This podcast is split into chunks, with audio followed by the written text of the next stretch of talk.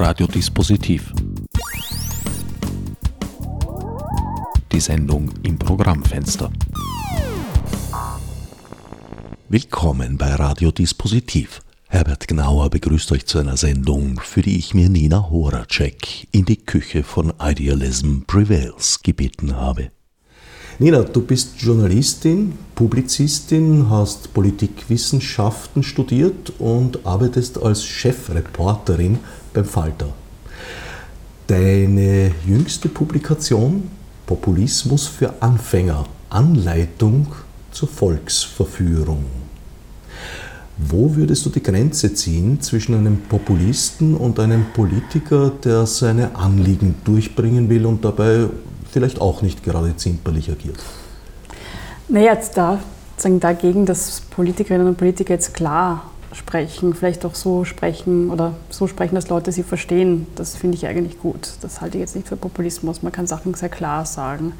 Den Unterschied würde ich ziehen, zum einen mal in diese sagen, wie die Welt aussieht, die diese Politiker beschreiben. Und beim Populismus, oder ich spreche auch gern von rechter Demagogie, also Volksverführung, ist es ganz klar ähm, eine zweigeteilte Welt.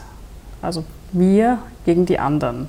Jetzt könnte man sagen, okay, es ist ja immer wir gegen die anderen, also Mann, Frau, ähm, die Zeitung, die andere Zeitung, die Konkurrenz und mein Unternehmen. Also wir teilen ja dauernd ein, die Welt um uns herum. Das ist prinzipiell auch nichts Böses per se. Es ist einfach diese Ausschließlichkeit. Also es gibt da nur uns, die die Guten sind, also die Wir-Gruppe, die sind einfach nur gut und die anderen sind nur schlecht, böse, gefährlich. Und das ist sagen, der Kern dieser rechten Demagogie. Dass man, und die Radikalität zeigt eben auch also sagen, diese totale Trennung. Es gibt nichts Verbindendes mehr zwischen der einen Gruppe und der anderen, sondern es sind sagen, zwei Gruppen, die feindlich gegenüberstehen.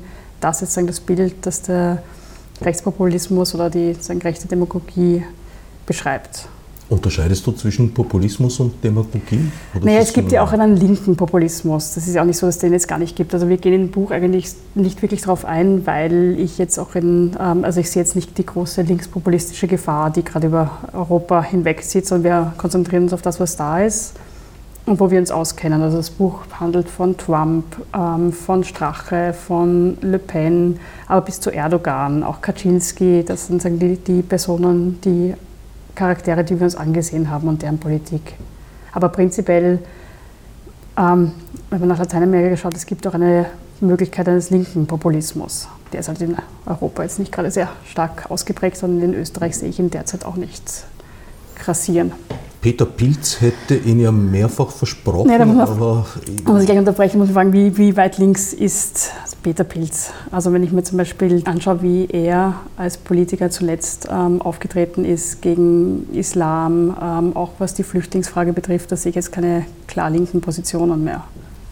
Darauf wollte ich hinaus, ja. Also er hat zwar mehrfach einen linken Populismus versprochen, aber das, was er dann geliefert hat, würde ich auch eher äh, rechts einstufen an Populismus. Ja, und ich finde es auch ein bisschen gefährlich. Also mein Populismus hat immer extreme Vereinfachung. Und ich sage jetzt nicht, dass es schlecht ist, klar zu reden. Im Gegenteil. Also ich finde die Einstellung zu sagen, ähm, Politik ist so kompliziert, wir machen das für euch, ähm, weil ihr seid alle so blöd dafür, halte ich für einen Fehler. Und da verstehe ich auch, dass die Leute Politik verdrossen werden. Also wenn du das Gefühl kriegst, du kannst eigentlich nicht mitreden. Ähm, und manche Sachen sind einfach auch so, werden auch so gebracht, dass ich das Gefühl habe, es ist auch gar nicht so großes Interesse da, dass die Leute es verstehen. Also wenn ich irgendwie ein Freihandelsabkommen so gestalte, dass ähm, nicht mal Juristen mehr den Vertrag verstehen können, dann glaube ich, hat das auch kein großes Interesse, dass die Leute sich jetzt da hinsetzen und das lesen. Also die Gefahr sehe ich auf der anderen Seite, aber du kannst nicht ähm, völlig vereinfachen und dabei nicht schwarz-weiß werden.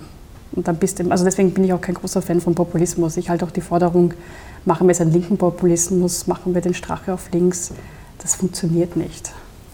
Finde ich zumindest.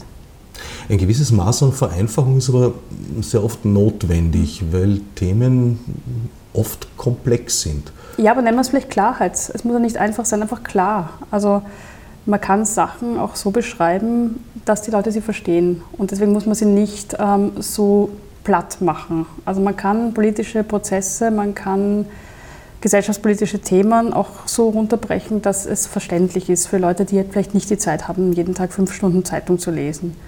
Das heißt aber nicht, dass man es nur in ein Schwarz-Weiß-Schema pressen muss. Das halte ich für den Fehler.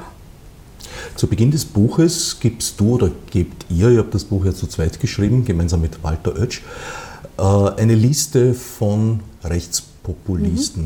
Mhm. Meistenteils europäisch, aber nicht ganz. Trump ist, glaube ich, die einzige Ausnahme. Er, Erdogan ist halt so an der Grenze. Selbstverständlich. Ja. Ja. Welche Kriterien habt ihr da angewandt? Naja, eigentlich die, die jetzt gerade erfolgreich sind, die, ähm, wo wir natürlich auch ähm, Material haben konnten. Also im asiatischen Raum bin ich einfach nicht so gut bewandert. Ähm, da wird es auch den einen oder anderen geben, der da vielleicht reingepasst hätte. Europa ist klar, weil das ist das, wo ich halt auch arbeite, wo ich mich gut auskenne. Und bei Trump war es einfach, einfach weil einfach so viel Material da ist und ähm, ich das auch verstehe. Also das war sozusagen die Grenze. Und ich würde zum Beispiel Putin haben wir nicht reingenommen, weil ich ihn nicht in dieses klassische Populistenschema ähm, so reintun würde, eindeutig. Also das ist wie, das können wir auch diskutieren, wie machen wir das mit Sebastian Kurz, warum ist der nicht drinnen, was wir jetzt auch manchmal gefragt werden. Vielleicht wird das Buch noch vor der Wahl erschienen?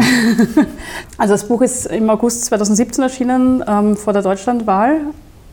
Und wir haben da 70 Muster analysiert, wie so rechte Demokratie funktioniert. Und dann war der Österreich-Wahlkampf und es war auch so, dass manchmal der Walter Oetsch und ich, wir haben uns gegenseitig SMS geschickt, ähm, kurz, Muster so und so, hast du es auch gemerkt. Also es wurden dann schon gewisse, ähm, also ich würde jetzt nicht sagen, dass Sebastian Kurz ein lupenreiner Populist ist, das will ich nicht behaupten, aber gewisse Muster hat er dann auch plötzlich verwendet, was ich vorher eigentlich nur von der FPÖ kannte.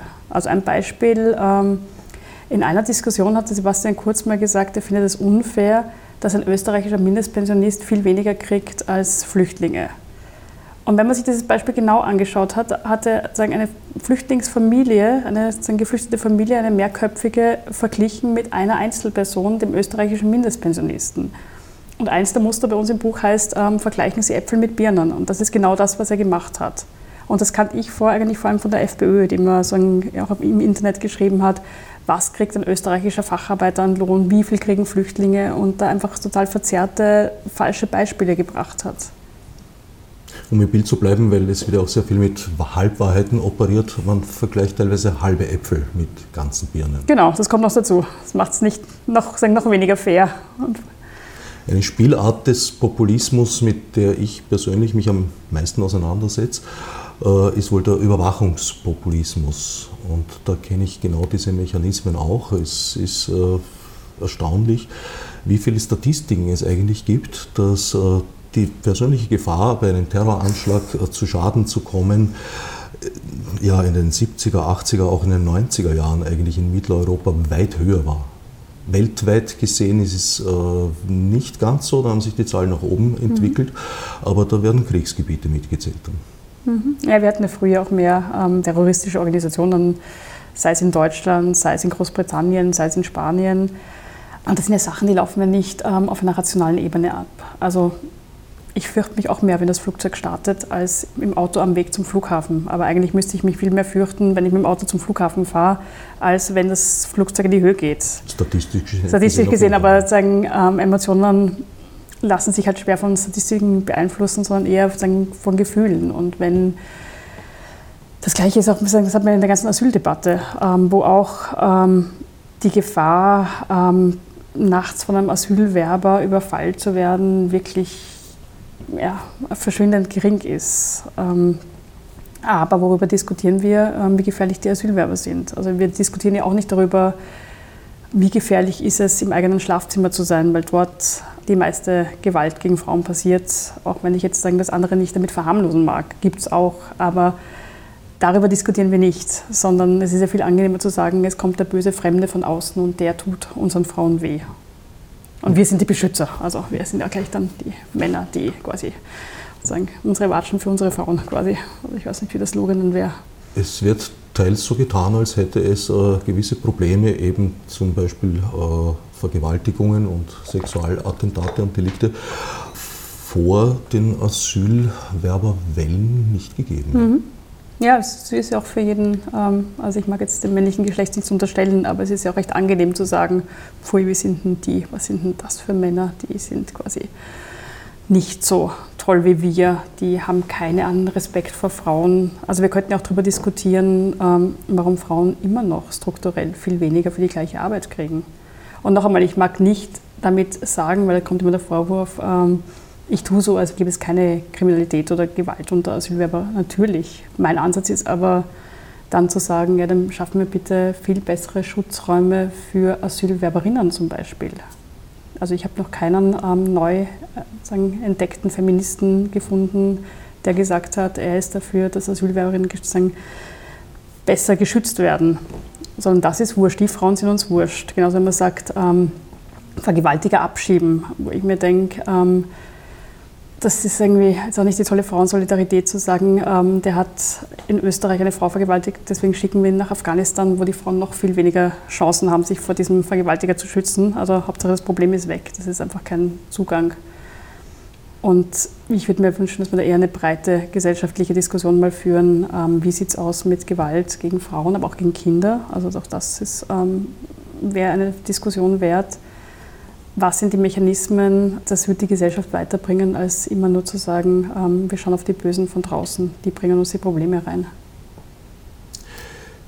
Wie glaubst du, kommt es, dass das subjektive Empfinden sehr oft der Faktenlage völlig entgegensteht? Also du hast schon das Schlafzimmer genannt, mhm. das ließe sich fortsetzen mit äh, ich glaube, so ziemlich die häufigsten Unfälle mit schwereren Verletzungen bis tödlichem Ausgang geschehen im, Auf, im, im Haushalt, also Staubwischen, ganz gefährliche Tätigkeit.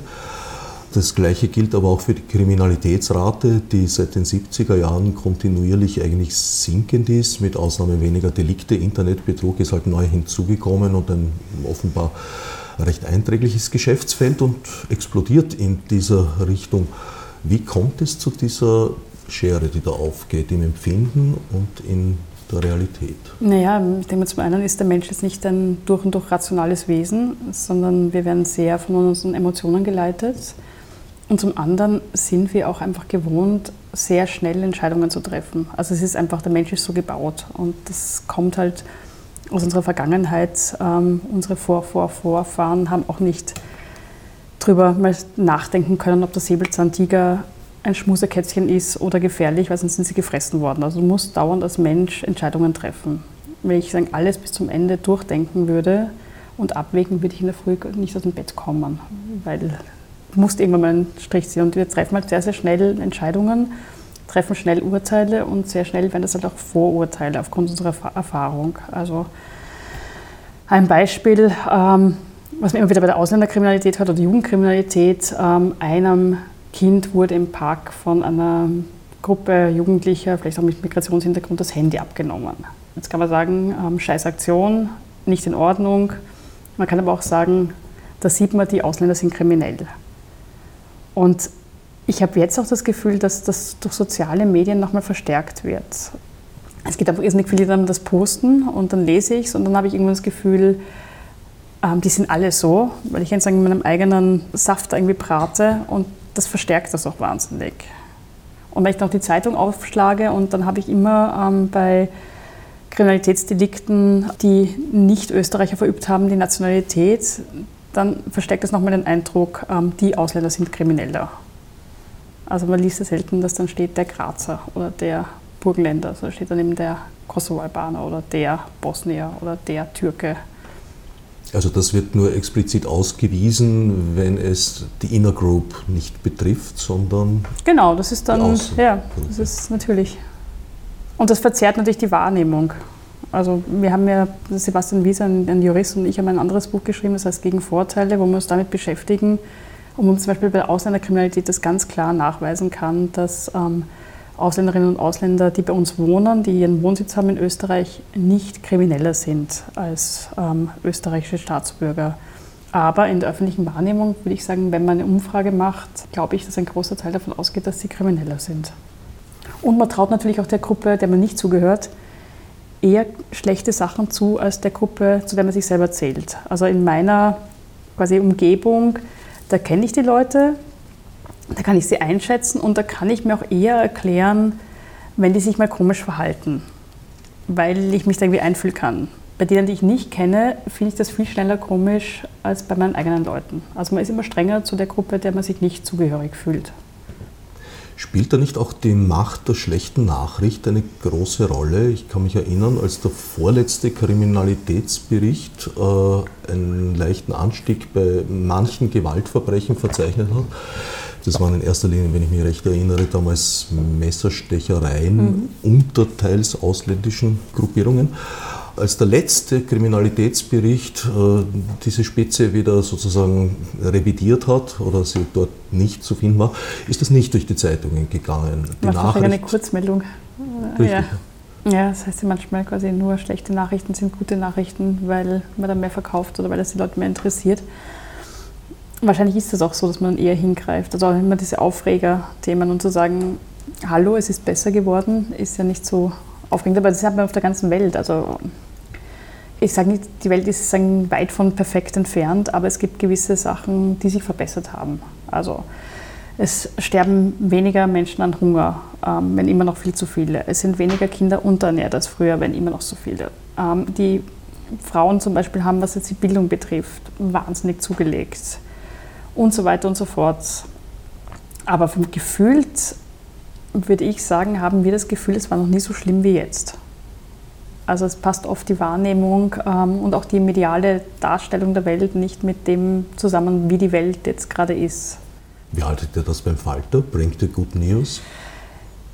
Ja, jetzt wollte ich gerade sagen, es gibt leider nicht so oft welche. Ähm, natürlich. ähm, also ich kann mich erinnern, ich hatte eine, das war für mich auch sehr interessant. Natürlich ähm, sind wir jetzt auch nicht die, die quasi Guten Morgen Zeitung, alles ist gut und happy peppy auf der Welt.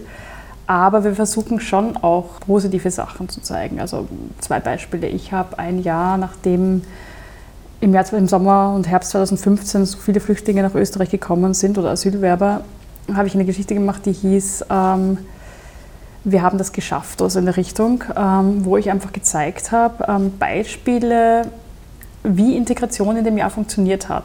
Und das waren ganz unterschiedliche Beispiele. Das war zum Beispiel, ähm, ich glaube, Lackirchen heißt der Ort in Oberösterreich, ähm, die hatten das Problem, dass sie keine Schülerlotsen mehr hatten. Die haben eine Volksschule mit einem gefährlichen Übergang, aber die alten Schülerlotsen, die waren schon zu alt, die haben, konnten nicht mehr und es hat sich einfach niemand gefunden, der Zeit hatte oder bereit war, zwischen 7.20 Uhr und 8 Uhr dort zu stehen und die Volksschulkinder drüber zu lassen. Dann sind die Flüchtlinge gekommen und irgendwer hatte die Idee, ähm, die dürfen nichts arbeiten, denen ist Fahrt, ähm, fragen wir doch die. Und die, also damals waren es noch Asylwerber, waren total glücklich, dass sie irgendwas Sinnvolles mal den ganzen Tag machen können. Und es war ein super Integrationsprojekt, weil wen mag ich lieber als die Person, die aufpasst, dass mein Kind sicher in die Schule kommt. Die Kinder haben die Asylwerber kennengelernt. Ähm, nach ein paar Wochen haben die schon gewusst, wie die heißen, haben sie gegrüßt in der Früh.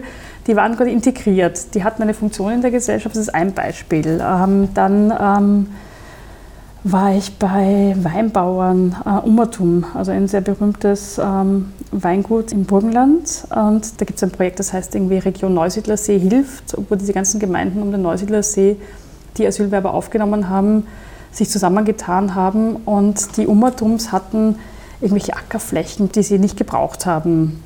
Und den Asylwerbern war langweilig, weil sie dürfen ja nichts arbeiten. Das ist irgendwie oft ein Problem, dass sie dann sitzen irgendwo in einem Kuhdorf, bös gesagt, und es gibt dort nichts, was sie tun können.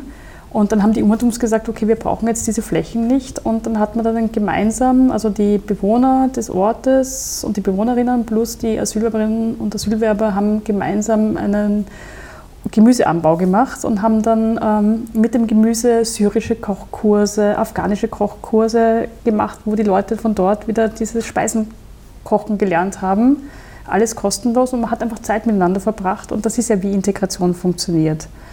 Und das war sowas, wo ich das Gefühl hatte, das haben auch viele Leute gern gelesen. Oder jetzt im, ich glaube, es war vor einem Jahr, ziemlich genau im Jänner 2017, habe ich einen großen Artikel gemacht mit ganz vielen Best-Practice-Beispielen aus einem ganz anderen Bereich, und zwar ähm, Stadtentwicklung was man von anderen Städten lernen kann. Also welche guten Ideen die hatten, die man eigentlich vielleicht auch mal in Wien ausprobieren könnte. Und das war zum Beispiel, ich glaube, Rotterdam, die haben so ähm, Feuchtigkeitssensoren bei den Ampeln.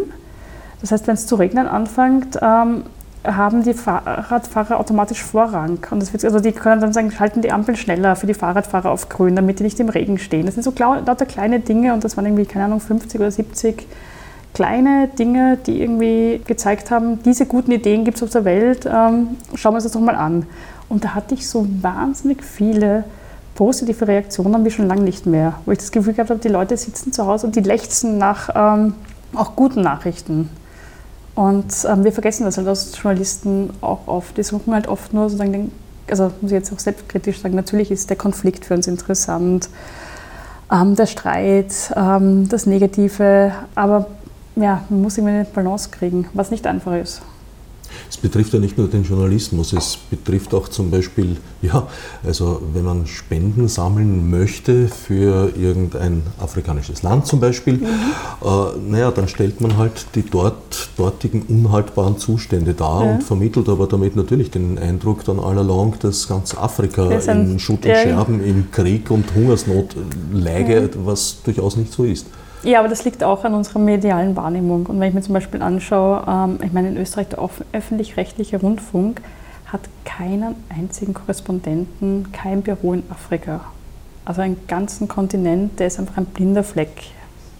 Dann braucht man sich auch nicht wundern, wenn dann die Afrika-Berichterstattung sich bezieht vor allem auf ähm, NGOs, die Journalisten einladen, was ja okay ist, ähm, dort irgendwelche Hilfsprojekte zu besichtigen, dann entsteht natürlich der Eindruck, ähm, armes Land, armer Kontinent, keine einzige Straße und man hat überhaupt kein differenziertes Bild. Also es ist ein bisschen auch dieser sagen, sehr europäische Blick auf die Armutsskala da unten. Also es ist sicher kein gleichberechtigter Blick auch in den Medien. Wenn ich eine kleine Prognose abgeben darf, ich vermute fast, dass sich die blinden Flecken des ORF in den nächsten Jahren noch mehren werden. Also wir werden sehen, wie, wie die neue Regierung, sofern sie dann steht, mit sagen, was für eine Medienpolitik die betreiben wird. Ich glaube, den großen Aufbruch ähm, in ein goldenes Medienzeitalter, ein unabhängiges, wird es wahrscheinlich nicht spielen. Das brächte uns jetzt zu den bereits angesprochenen Social Media. Mhm. Zurück zum Populismus. Welche Rolle spielen Social Media Kanäle in dem Ganzen? Einen sehr großen, finde ich. Also man muss einfach sagen, die Rechten haben Social Media viel besser kapiert als die politische Linke, würde ich mal so ganz platt sagen. Die haben sich da sehr, sehr schnell ähm, sehr viele Strukturen aufgebaut. Also das sieht man ähm, auch bei der FPÖ, die da durchaus Vorreiterin ist. Also was in den USA breitbart ist, hatten wir in Österreich schon längst mit Seiten wie unzensuriert.at, die offiziell ähm, nicht der FPÖ gehören, aber wenn man sich das Personal anschaut, einfach eindeutig der FPÖ zuordnenbar sind, weil dort äh, FPÖ-Mitarbeiter auch das machen. Und die haben sich ein kleines ähm, virtuelles Imperium aufgebaut. Das fängt an beim FPÖ-Chef Strache, der jetzt irgendwie über 700, ich glaube 760.000 Facebook-Freunde hat, die er mit einem Klick erreichen kann geht weiter. Die FPÖ hat auch noch so klassische Zeitungen, ähm, parteiennahe Magazine, einen eigenen YouTube-Kanal mit ähm, unter Anführungszeichen Nachrichten, also FPÖ TV, wo sie ähm, Nachrichtenbeiträge machen oder ein Nachrichtenmagazin, das von der wie es dargestellt ist, wie es gemacht ist, ähm, erinnert an klassische Medienprodukte, aber natürlich ähm, das, was jetzt ähm, kritische, objektive Medien oder was Journalismus überhaupt ausmacht, dieses, dass man beide Seiten anhört, dass man abwägt, dass man beide Seiten zu Wort kommen lässt, das gibt es dort nicht. Das ist quasi einseitige Parteidarstellung. Das ist allerdings in vielen anerkannten Medien auch nicht so viel anders.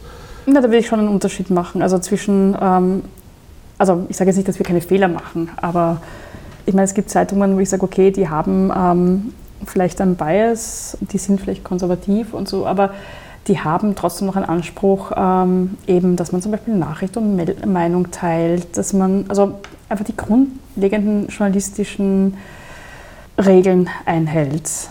Und das haben solche Parteipropagandakanäle überhaupt nicht. Das ist überhaupt nicht dein Interesse. Das werfe ich Ihnen auch nicht vor, weil es ist einfach Parteipropaganda. Das ist, ist kein Journalismus. Aber es kommt im Männlichen des Journalismus her.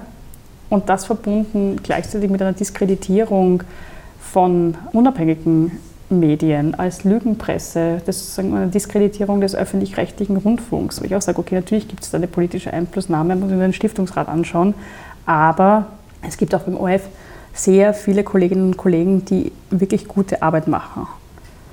Und die werden diskreditiert, eben als Lügenpresse, Systempresse, Fake News. Und man nimmt ihnen die Legitimation und gleichzeitig baut man sich seine eigenen Kanäle auf. Das ist, halte ich für demokratiepolitisch durchaus ähm, gefährlich. Ist es nicht sehr schwer für ein Medium gegen die eigene Hörerschaft, Leserschaft anzuschreiben?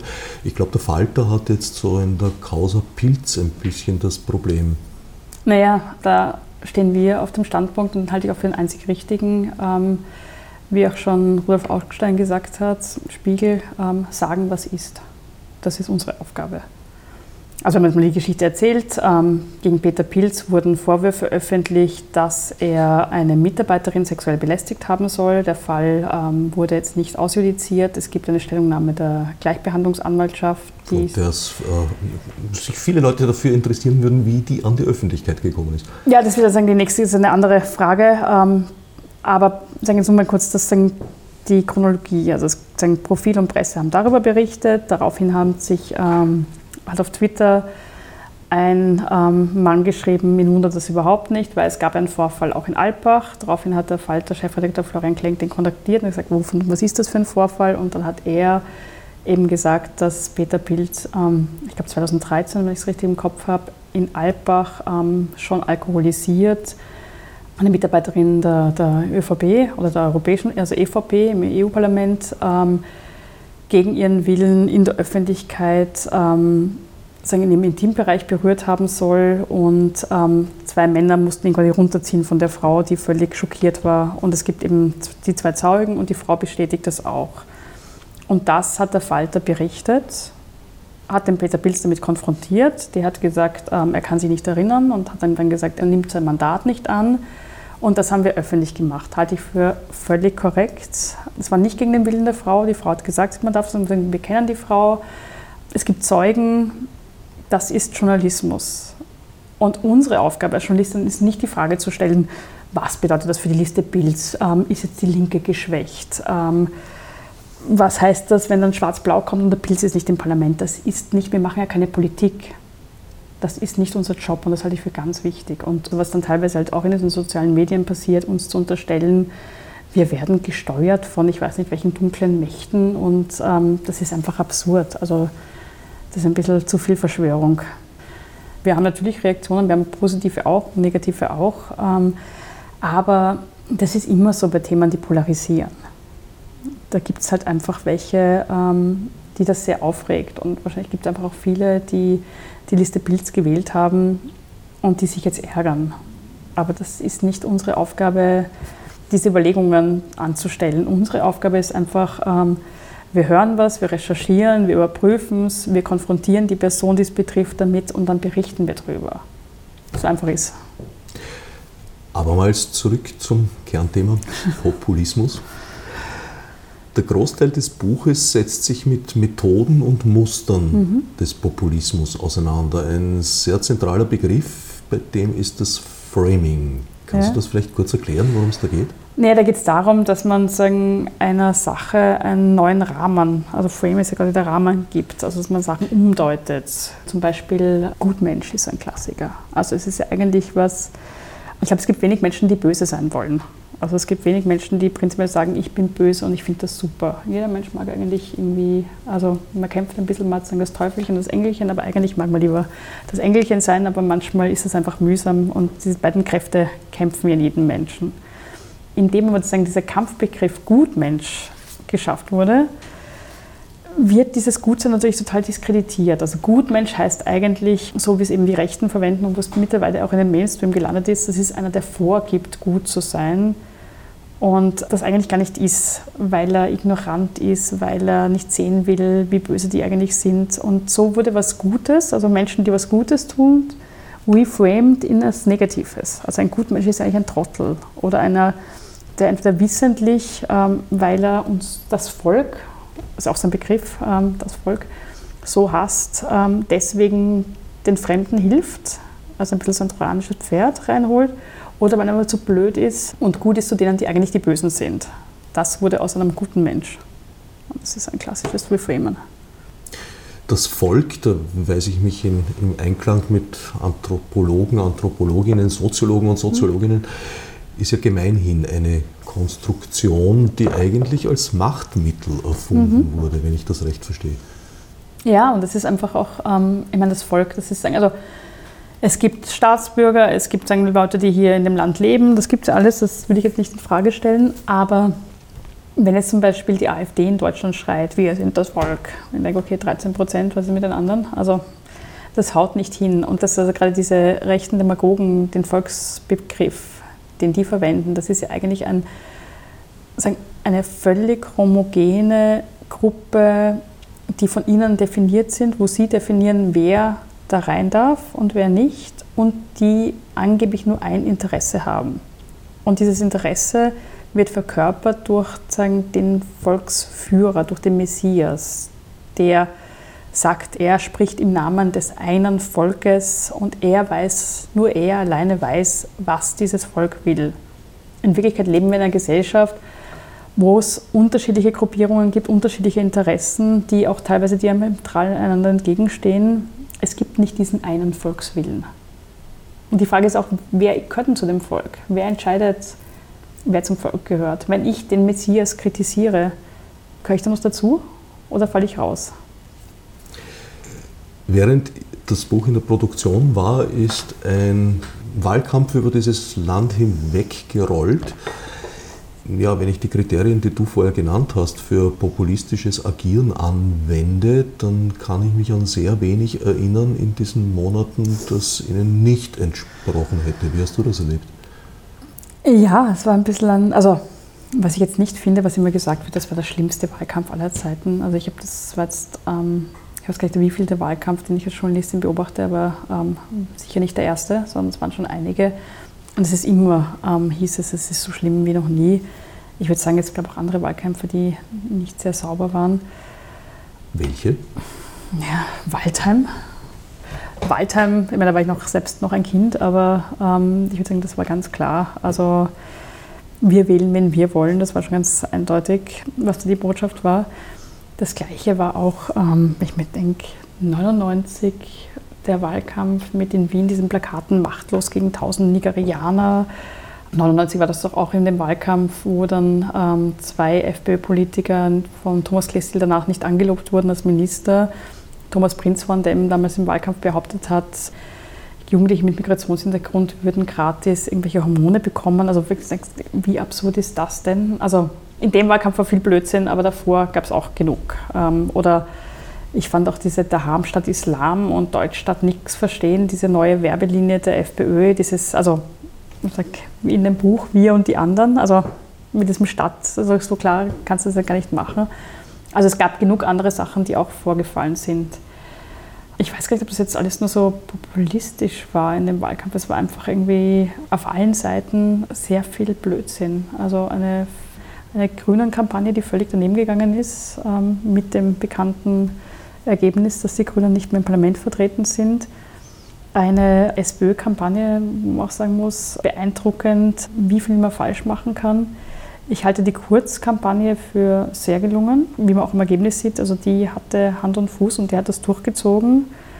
Ich war überzeugt, dass die FPÖ dazugewinnen wird und das auch alleine deswegen, weil es nur um ihre Themen gegangen ist in dem Wahlkampf. Also wir hatten einen Wahlkampf, der sich eigentlich nur um die Themen Zuwanderung, Asyl und äh, Sozialschmarotzer unter Anführungszeichen gedreht hat. Und wo viele andere Themen, die ich für sehr wichtig halten würde und wo ich auch weiß, dass das viele Leute betrifft, kaum vorgekommen sind. Also wie sieht es aus mit den Löhnen? Also als ich ein Kind war, konnte ein Straßenbahnfahrer seine Familie mit zwei Kindern ernähren und es ging sich noch aus, dass man vielleicht im Winter eine Woche Skifahren war und im Sommer zwei Wochen in Italien. Vielleicht musste die Frau dann oder ist die Frau dann auch halbtags arbeiten gegangen, ähm, aber das war möglich. Du bist da gut durchgekommen. Du bist jetzt nicht reich geworden, aber es ging sich aus. Ich würde sagen, dass sich das heute mit einem Gehalt gar nicht mehr ausgeht, so ein Leben. Das wäre zum Beispiel eine Frage, warum ist das so? Oder Mieten. Warum steigen die Mieten so? Was kann man dagegen tun? Also es ist zwar immer noch im Vergleich, jetzt wenn ich mir München anschaue, geht es uns irgendwie noch gut, aber man sieht eine klare Tendenz in Richtung immer mehr Teile des Gehalts gehen für die Miete drauf. Also es gibt wirklich Probleme, über die es wert gewesen wäre zu diskutieren. Das kam aber kaum vor. Es gibt durchaus auch Probleme im Zusammenhang mit Integration mhm. und Migration. Natürlich, aber ich glaube, die sind ziemlich gut vorgekommen im Wahlkampf. Die ähm, sind gut vorgekommen, denke, allerdings auf einer sehr emotionalen Ebene. Wie glaubst du, könnte man da wieder zurückkommen oder zurückkommen, weiß ich gar nicht so sehr, ob wir überhaupt schon jemals dort waren, aber sagen wir mal hinkommen zu einer Diskussion der Fakten? Naja, erstens finde ich, dass wir mal anfangen sollten oder zurückgehen, dass wir ähm, soziale Fragen nicht nur unter der ethnischen Brille diskutieren. Also es gibt die Tendenz zu sagen, ähm, es gibt Probleme in den Schulen, das sind die Ausländerkinder. Und ähm, also ich habe drei Kinder und zwei sind auch schon in der Schule. Sie waren immer in öffentlichen Schulen, auch in sogenannten, also Brennpunktschulen klingt immer so deppert, aber ich wohne in Otterkring und da haben also meine Schulen einfach Kinder mit Migrationshintergrund. Also ich würde mal sagen, es sind eigentlich Otterkringer Kinder, die meisten sind auch in Otterkring geboren. Sie gelten immer noch als die Ausländerkinder. Wann das aufhört, weiß ich nicht. Also wie viele Generationen man sagen, in Österreich sein muss, ähm, bis mit man kein... FPÖ-Eintritt offenbar hört das auf. Also das weiß ich nicht, aber... Ich kann mich an die Liste mit Pavkovic und Co. erinnern. Aber es war auch so was, das war zum Beispiel ein, ein Highlight an Grauslichkeit, dass die, eine FPÖ-Ortsgruppe die Namen von Schülerinnen, die nicht Deutsch klangen, veröffentlicht haben. Ich denke, das ist einfach wirklich ähm, eine Geschmackslosigkeit.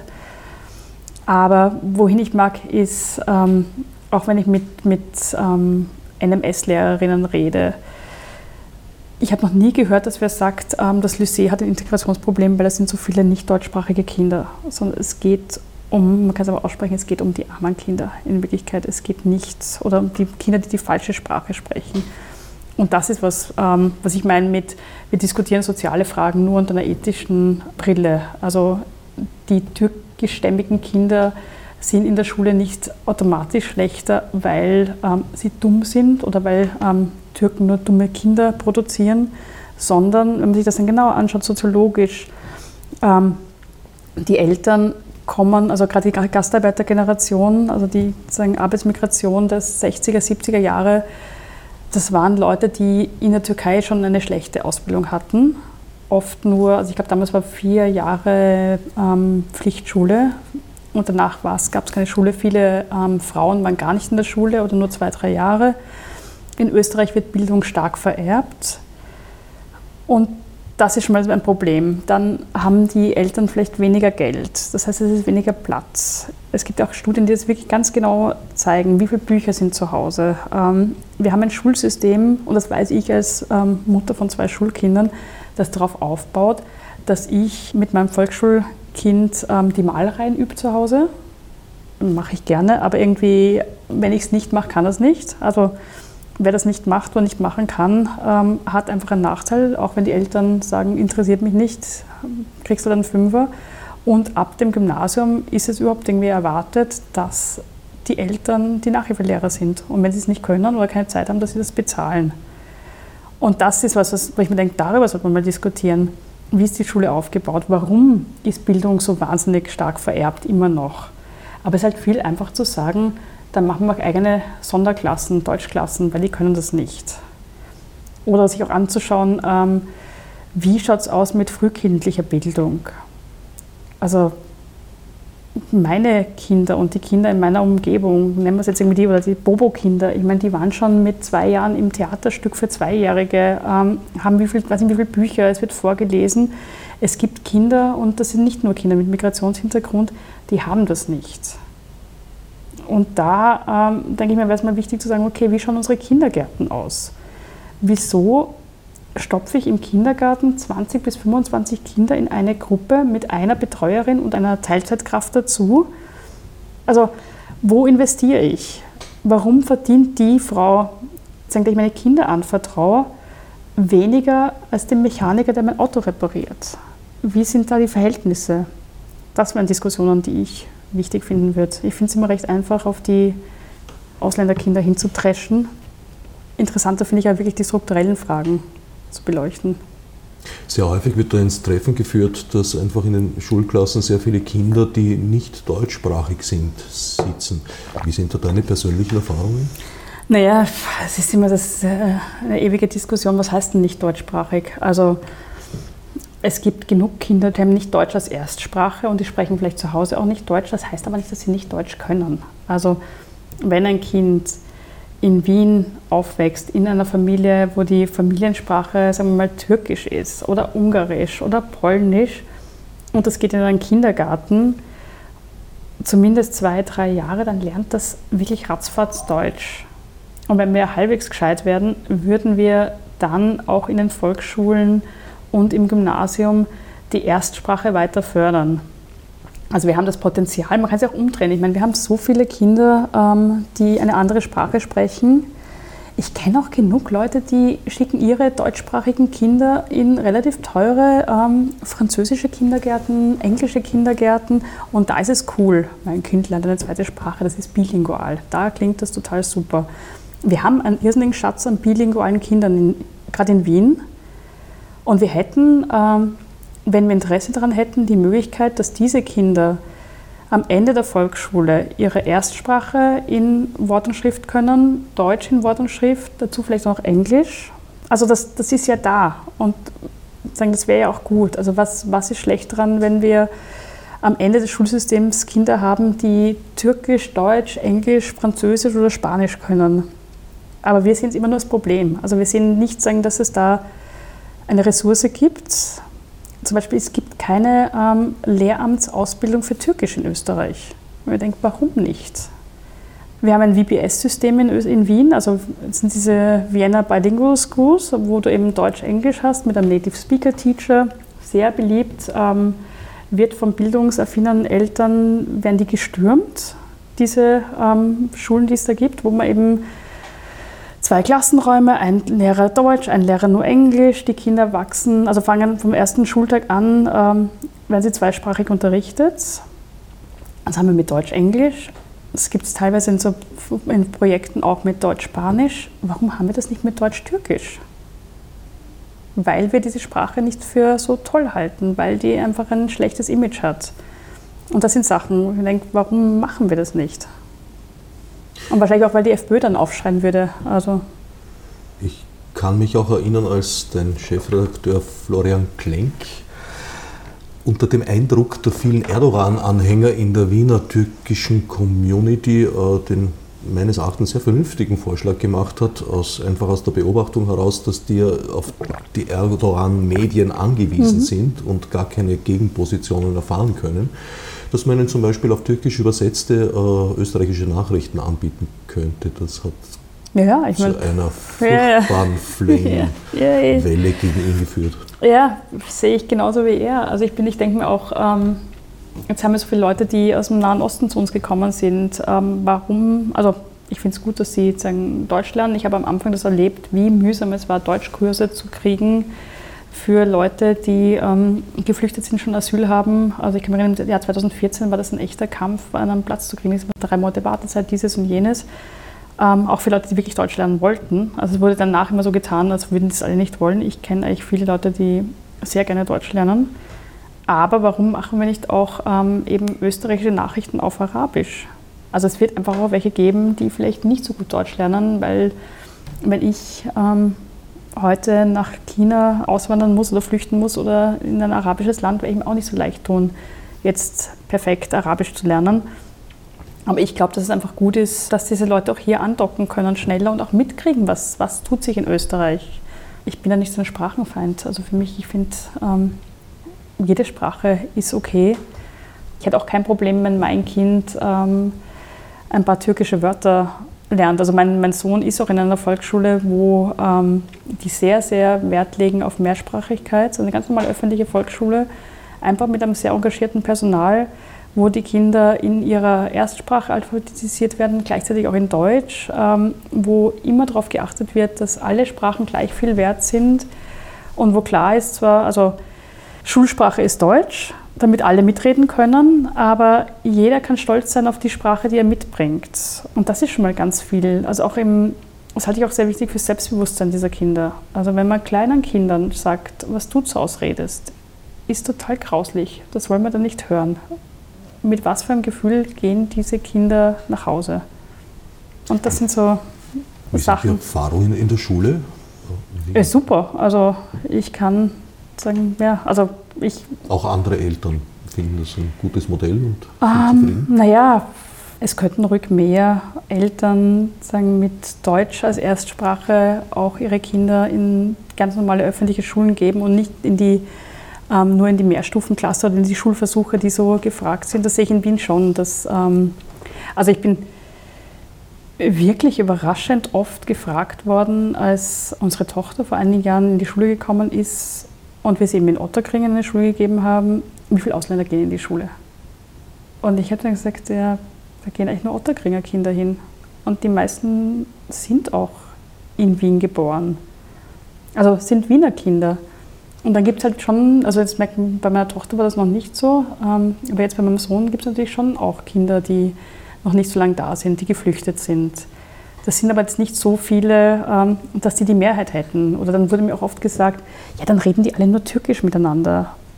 Was einfach nicht stimmt. Also ich kann sagen, in der Klasse meines Sohns ist es ähm, Armenisch, Türkisch, Urdu, Arabisch, Deutsch natürlich, Polnisch, Russisch. Ich kriege sicher jetzt nicht alle Sprachen zusammen. BKS, also Bosnisch. Aus Serbien sind welche. Ähm, jetzt habe ich schon neun Sprachen, glaube ich. Ich. Also ich, ich, ich habe kein Sprachprofiling, ich habe kein Racial Profiling gemacht, aber eine Vielzahl an Sprachen. Und ähm, die Kinder lernen, also die allermeisten können Deutsch. Es gibt jetzt einen Buben, der kann es noch nicht so gut, der ist aber erst seit einem Jahr da, der ist aus Syrien. Mein Sohn hat Deutsch nicht verlernt. Also mein Sohn lernt super, die Lehrerin ist super engagiert. Natürlich wird es noch besser gehen, wenn man diesen Schulen ähm, mehr Mittel geben würde. Ich glaube, viele, die sich fürchten, waren selten in den Schulen. Was nicht heißt, dass es auch Schulen gibt, wo es Probleme gibt. Also natürlich in Gegenden, die sehr arm sind, wo der Wohn, die Mieten noch niedriger sind. Das sind dann oft halt viel mehr Kinder, die, wo die Eltern gerade frisch nach Österreich geflüchtet sind zum Beispiel, weil die einfach wenig Geld haben. Und dann hast du mehr Kinder in diesen Klassen, die alle noch nicht Deutsch können. Und da wäre es halt super, wenn es noch mehr Unterstützung geben würde. Aber ich habe nur gute Erfahrungen gemacht und auch wahnsinnig engagiertes ähm, Lehrpersonal, also Lehrerinnen, die sich wirklich bemühen und die wirklich was weiterbringen. Das klingt ja hoffnungsvoll. Ihr schreibt, um ein letztes Mal zum Populismus zurückzukommen, ihr schreibt, dass der Populismus, zumindest der Populismus unserer Tage jetzt, sich aus einer Opposition heraus entwickelt. Mhm. Also eigentlich definiert als ein Negativbild, ja. als ein Dagegen. Genau. Mhm. Und deswegen in dem Moment, in dem er an die Macht kommt, dann äh, sozusagen in ein Vakuum fällt. Aber man kann auch an der Macht sein und dagegen sein. Also siehe ähm, Orban, der macht das ja sehr geschickt. Also die Erfahrung aus Österreich zum Beispiel, wenn man sich die Jahre 2000 bis 2005, 2006 ansieht und speziell 2000 bis 2002, war einfach ab dem Moment, wo die FPÖ an der Macht war, haben die Probleme begonnen. Also bis zu dann Knittelfeld und dann die Neuwahlen, wo die FPÖ zwei Drittel der Wähler verloren hat. Das ist das eine. Also dieses... Ähm, ich verspreche was, ich bin immer, sagen, die FPÖ ist also groß geworden in dem Kampf eben gegen das Establishment, ähm, die da oben, ähm, die von draußen eben, die, die damals eben Eiserner Vorhang gefallen, Menschen aus dem Osten gekommen und es war immer so ein Kampf dagegen. Und dann mussten sie aber Lösungen finden und das, was sie versprochen haben, konnten sie nicht so umsetzen, weil es einfach Illusion war, das umzusetzen. Was aber zum Beispiel in Ungarn anders ist, weil Orban ist ja immer noch an der Macht und ähm, eigentlich gibt es de facto keine Opposition mehr in Ungarn, ist, dass dann eben neue Feinde gesucht werden. Also die schaffen es dann auch, oder Orban zum Beispiel schafft es recht gut, eigentlich selbst die Macht zu haben, aber den Leuten das Gefühl zu geben, da gibt es dunkle Mächte, gegen die er kämpfen muss. Also Klassiker ist George Soros, der dann auch plakatiert wurde oder auch die Flüchtlinge, also wo der Orban auf Ungarisch plakatieren hat lassen, wie die Flüchtlinge sich zu verhalten haben in Ungarn, so Plakatkampagnen gemacht hat, also wo so eine permanente Kampanisierung läuft, was auch ein bisschen absurd ist, weil keiner, der durch Ungarn durch ist als ähm, Flüchtling, hat Ungarisch verstanden, hat diese Plakate, die sich quasi direkt gerichtet haben an die Flüchtlinge verstanden. Das war eine klare Botschaft. Die waren auf Ungarisch. Die waren auf Ungarisch, ja. Also es war gar nicht das Ziel, dass die das verstehen, sondern das Ziel war natürlich, dass die Ungarn das verstehen. Und so kann man dann auch sagen, die Macht behalten, indem man sagen, immer sagt, ähm, wir sind immer noch gegen die. Da gibt es auch einen Feind von außen, der hält uns zusammen. Das gleiche auch bei Trump, der sagen jetzt, dem kann nichts Besseres passieren als ein eskalierender Konflikt im Ausland, der sagen, ihn stärkt. Und dann hast du wieder dieses Spiel wir gegen die anderen. Aber es muss immer drastischer werden. Natürlich, so natürlich. Immer radikalere ja, natürlich. Positionen finden. Genau, also wir nennen das im Buch auch Eskalationsspiralen, die sich immer weiter drehen und weiter drehen. Und es braucht immer diesen Moment der Erregung, der, des aufgebauschten, ähm, emotionalen. Und dafür brauchst du einfach dieses Freund-Feind-Denken. Also ein Trump kann sich jetzt nicht sagen, okay, jetzt machen wir Sachpolitik beruhigt, quasi wegen ab, das haut nicht hin. Das geht in dem Spiel nicht. Was für Möglichkeiten siehst du, diese Spirale zu durchbrechen? Naja, ein Punkt ist natürlich, sie zu thematisieren. Das passiert auch in Ungarn zum Teil. Ähm, Gibt es doch eigene Gruppen, die das sehr humoristisch machen, die dann so Gegenkampagnen gemacht haben, Plakatkampagnen. Ähm, ich glaube, der zweischwänzige Hund oder so heißen die. Also es gibt so Versuche, zum anderen halte ich es für sehr wichtig, dass man diese Muster auch offenlegt. Also anderes Beispiel ähm, aus Deutschland, da hat der, der Herr Höcke von der AfD das Holocaust-Denkmal als Schandmal bezeichnet, was natürlich ein totaler Tabubruch war. Und in Deutschland noch mal mehr als in Österreich, wo wir mehr gewohnt sind aus der Richtung. Und was ist passiert? das, was wir wahrscheinlich auch alle gemacht hätten, war eine Riesenaufregung. Alle Medien haben darüber berichtet und es war ein Riesenskandal. Jetzt kann man so darüber berichten, man könnte aber auch sich die Frage stellen, warum tut das der Herr Höcke? Und da wird man recht gut sehen, der Herr Höcke war schon länger nicht mehr in den Medien, der Herr Höcke ähm, war ein bisschen einsam, keiner hat mit ihm geredet, keine Journalisten angerufen. Was braucht der Herr Höcke? Er braucht einen Skandal. Und dann ist er, sagen, macht das, sagt das und was passiert dann? Er ist in 27 Talkshows eingeladen worden und der Herr Höcke ist wieder glücklich, weil alle reden über ihn. Und dieses Spiel durch, zu durchbrechen, das halte ich für wichtig, eben die Muster zu thematisieren. Deswegen haben wir auch dieses Buch gemacht. Das ist, was du jetzt gerade beschrieben hast, ist etwas, was Sonja Ablinger unlängst geschildert hat vom frühen Jörg Haider. Wie sie ihre erste Periode hatte als Nationalratsabgeordnete, war eigentlich ein sehr ruhiger Sitzungstag und es ist halt über dieses und jenes debattiert worden und eines Augenblicks stürmte Jörg Haider ans Rednerpult und hat er furchtbar vom Leder gezogen, aus dem Nichts heraus, mhm. Gegen Gott und die Welt. Und ja, als sie dann die Nachrichten gesehen hat, um 19.30 Uhr im Fernsehen, wusste sie, warum er das getan hat, nämlich um in der Zeit im genau. mit diesem Auftritt vorzukommen. Genau. Und dem wurde auch sozusagen stattgegeben. Ja, das ist halt auch eine Frage der Medienkritik. Ähm, wie weit gehen wir, das ist immer eine schwierige Abwägung, also wie weit gehen wir darauf ein? In Deutschland ist ja die Diskussion unter Journalisten ganz, ganz stark, also springen wir über jedes Stöckchen, das die AfD uns hinhält. Wann muss man berichten, wann nicht? Das ist, also man kann jetzt nicht sagen, eine Partei wie die AfD, die mag ich nicht, deswegen berichte ich nicht drüber. Ich meine, die haben 13,2 Prozent sitzen im Bundestag. Natürlich muss man über die berichten.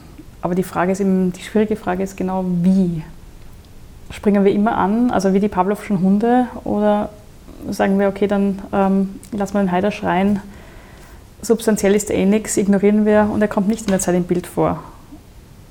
Ist, ist sehr schwer, weil dann kann er natürlich wieder sagen, ich bin ein Opfer, die Systemmedien verschweigen mich. Also es ist ein schwieriges Spiel. Es ist eine schwierige Frage, in der Tat. Also Frankfurter Buchmesse Beispiel, da gab es ja Probleme mhm. mit Rechten und, und Linken und vor allem ihrem Aufeinandertreffen. Und da war in der Süddeutschen dann ein Artikel, der gemeint hat, also dieser eine Verlag, um mhm. den es da teilweise ging, der sei bislang in der Süddeutschen Zeitung noch nie vorgekommen. Aber jetzt. In dieser Ausgabe alleine fünfmal. Und mhm. ich denke schon, dass man ihnen die Intelligenz und die Geschicktheit und Schleue zubilligen muss, den Rechten, mhm. genau darauf abzuzielen und da sind sie sehr erfolgreich. Ja, ja, das war eine super PR-Aktion, das Ganze. Wobei man auch sagen muss, ähm, die Frankfurter Buchmesse hat sie nun wirklich auch noch leicht gemacht. Also da war eben die Frage, wie geht man damit um, dass ähm, Verlage der durchaus extremen Rechten auch ihre Bücher dort ausstellen wollen.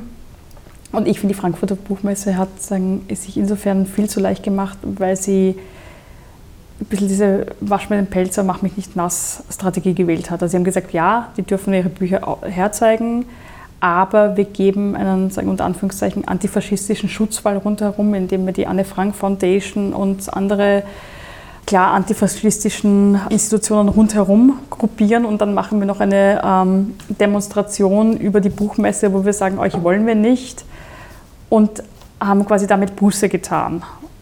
Und da bin ich der Meinung, ich meine, da muss man sich entscheiden. Entweder man sagt, man will die nicht auf der Buchmesse haben, das muss man gut begründen. Oder man sagt, okay, dann kriegen die halt auch ihr Eck und sollen dort stehen, aber dann mache ich sie noch nicht noch größer, indem ich dann mit dem Schildern dorthin marschiere. Also da ist man genau auf das angesprungen, auf die Provokation, die die haben wollten. Und der Effekt ist, dass ähm, Bücher, die normalerweise wahrscheinlich mit einem Kartoffeldruck gedruckt worden wären, plötzlich in den Feuilletons landen und die werden groß besprochen. Also mit so wenig Aufwand so eine Buch-BR zu haben, das war echt ein guter Erfolg. Vorurteile, Populismus, das klingt eigentlich so, als würdest du jetzt eine Buchserie begonnen haben. Wie geht das weiter? Naja, ähm, das nächste Buch, das wir planen, heißt ähm, Informiert euch. Da geht es um, ähm, wie Medien funktionieren und nicht nur Social Media, sondern auch klassische Medien. Ähm, auch so ein bisschen ein aufklärerisches Buch wie dieses gegen Vorteile, ähm, wo man erfahren soll, ähm, eben von was darf ich im Netz sagen, was nicht, ähm, was ist Meinungsfreiheit, warum ist Pressefreiheit wichtig, woher kommt das alles und so weiter. Und ähm, derzeit arbeite ich noch sehr, sehr intensiv mit meiner Falterkollegin Barbara Todt an einem Buch über Sebastian Kurz. Letzteres ist zwischenzeitlich bereits herausgekommen und kann allerorts erworben werden. Informiert euch, das Buch über Medien entsteht eben in bewährter Kooperation mit Sebastian Wiese und wird demnächst im Janin Verlag erscheinen. Ich danke Nina Horacek für das Gespräch und allen anderen für das vertrauensvoll geliehene Gehör.